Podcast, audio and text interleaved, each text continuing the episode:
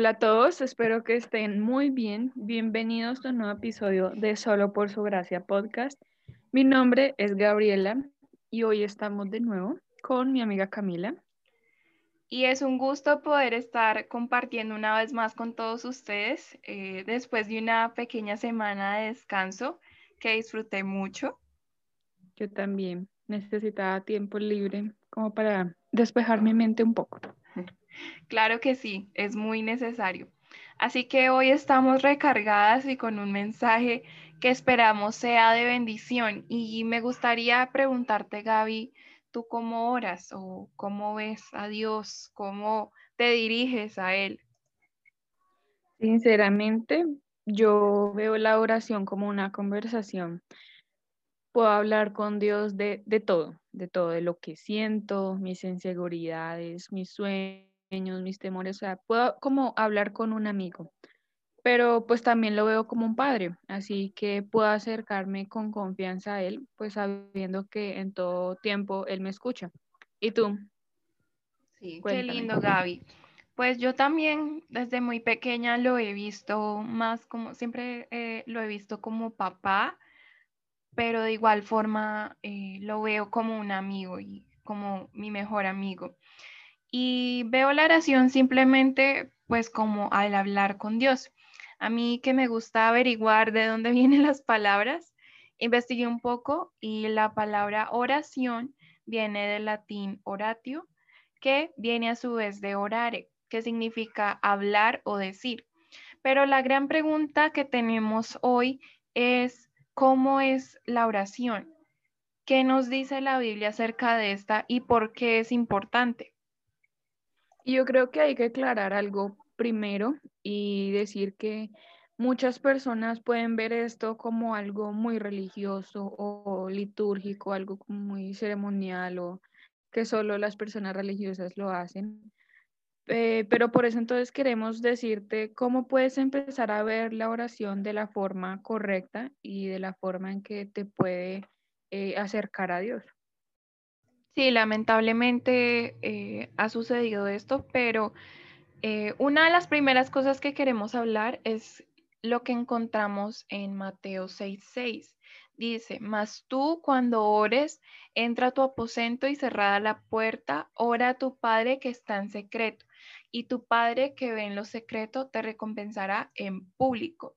Así que nos dice que busquemos un lugar privado donde uno no seamos interrumpidos y donde podamos hablar eh, con libertad a Dios. Es realmente un tiempo a solas que puedes tener con Dios y es por eso que se nos menciona en este versículo la privacidad que puedes tener con Él. Y mira que nos dice, ora a tu Padre, ¿sí? Es una relación de padre a hijo o padre a hija. Pero yo creo que en muchos casos puede que la figura paterna en muchas personas se haya distorsionado. Eh, quizás no tienes una buena relación con tu padre terrenal y por eso eh, puede verse de cierta manera afectada la forma en que ves a Dios. Pero quiero decirte que Dios es distinto. Eh, Dios no no es como tu padre terrenal, Él no falla y Él tiene los brazos abiertos para llenarte de su amor y para conversar contigo a través de eh, la oración también. Sí, eh, es cierto, lamentablemente no todos han tenido la oportunidad de tener una figura paterna amorosa y ejemplar, pero como lo decía Gaby, siempre nos gusta recordar que Él es realmente nuestro papá y nos ama con todo su ser. Y en el siguiente versículo dice, y orando no uséis vanas repeticiones, como los gentiles, que piensan que por su palabrería serán oídos. Así que no solo es repetir, no es solo eh, lo que alguien más nos diga o la oración que podemos encontrar en internet, es sinceramente hablarle a Dios desde nuestro corazón y desde nuestro ser. Al fin y al cabo, pues es lo que hay en tu corazón, lo que vas a expresarle a Él. Y la oración es un acto de fe, es no depender solamente eh, empíricamente para poder creer, no solamente porque puedo tocarlo, porque puedo verlo, eh, puedes no ver a Dios, eh, pero es necesario tener la fe, la certeza, la confianza de que Él te escucha, de que Él está contigo, de que no solamente le estás hablando a una pared o al piso o al techo, sino que Dios mismo te está escuchando y como buen padre que es, Él te presta atención. Eso es algo muy importante de entender que, que a veces en nuestra misma humanidad nos puede decir como no, no, pasa nada, estamos hablando a la pared o al techo o al piso, pero realmente, yo creo que Dios está vivo y que Él sí nos escucha. Y para finalizar, que, queremos darte tres aspectos importantes eh, dentro de la oración, que no son todos, pero que pueden ayudar a dirigir nuestra oración. Y todas ellas las podemos encontrar en la Biblia. Estas tres son, primero, la gratitud o agradecimiento, la segunda la confesión o perdón y la última la petición. En Efesios 5:20, eh, para empezar con la gratitud y el agradecimiento, nos dice lo siguiente, den siempre gracias a Dios por todo en el nombre de nuestro Señor Jesucristo. Hay tantas cosas realmente por las que debemos ser agradecidos con Dios, debemos cultivar un corazón agradecido con Él. El hecho de que hoy tú te hayas levantado es eh, motivo suficiente para agradecer.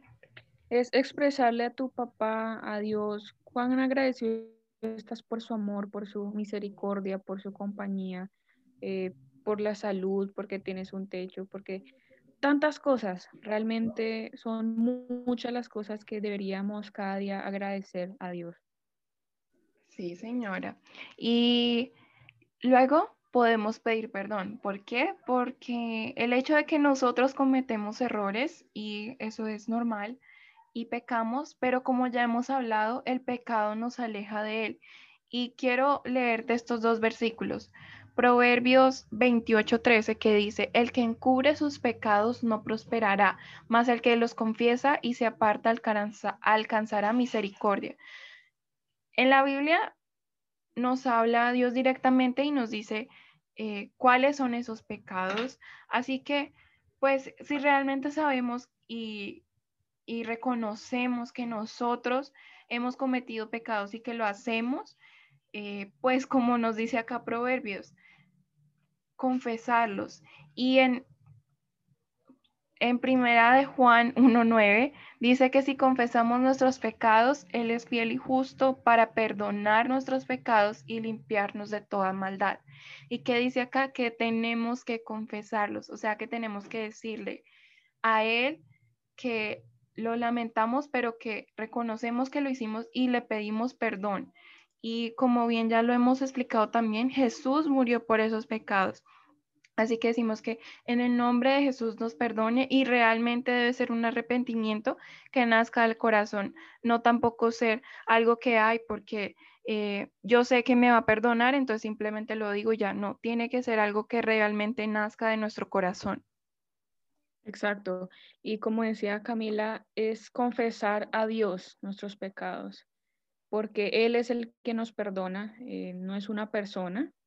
Eh, sino que es Él el que nos, eh, por su misericordia, nos da perdón.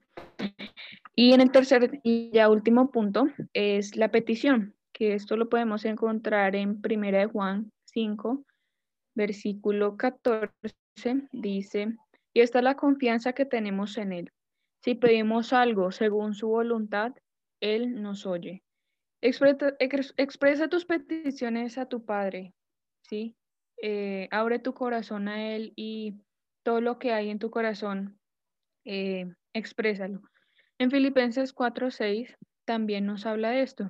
Nos dice, no se preocupen por nada, que sus peticiones sean conocidas delante de Dios en toda oración y ruego con acción de gracias. Exactamente, y puede ser realmente cualquier cosa porque él, para él no es nada imposible, pero también tengamos en cuenta que también en la oración, a nosotros también decirle qué es lo que queremos y pedirle eso, él también nos puede mostrar si eso va encaminado con lo que eh, con el propósito que Él tiene para con nosotros.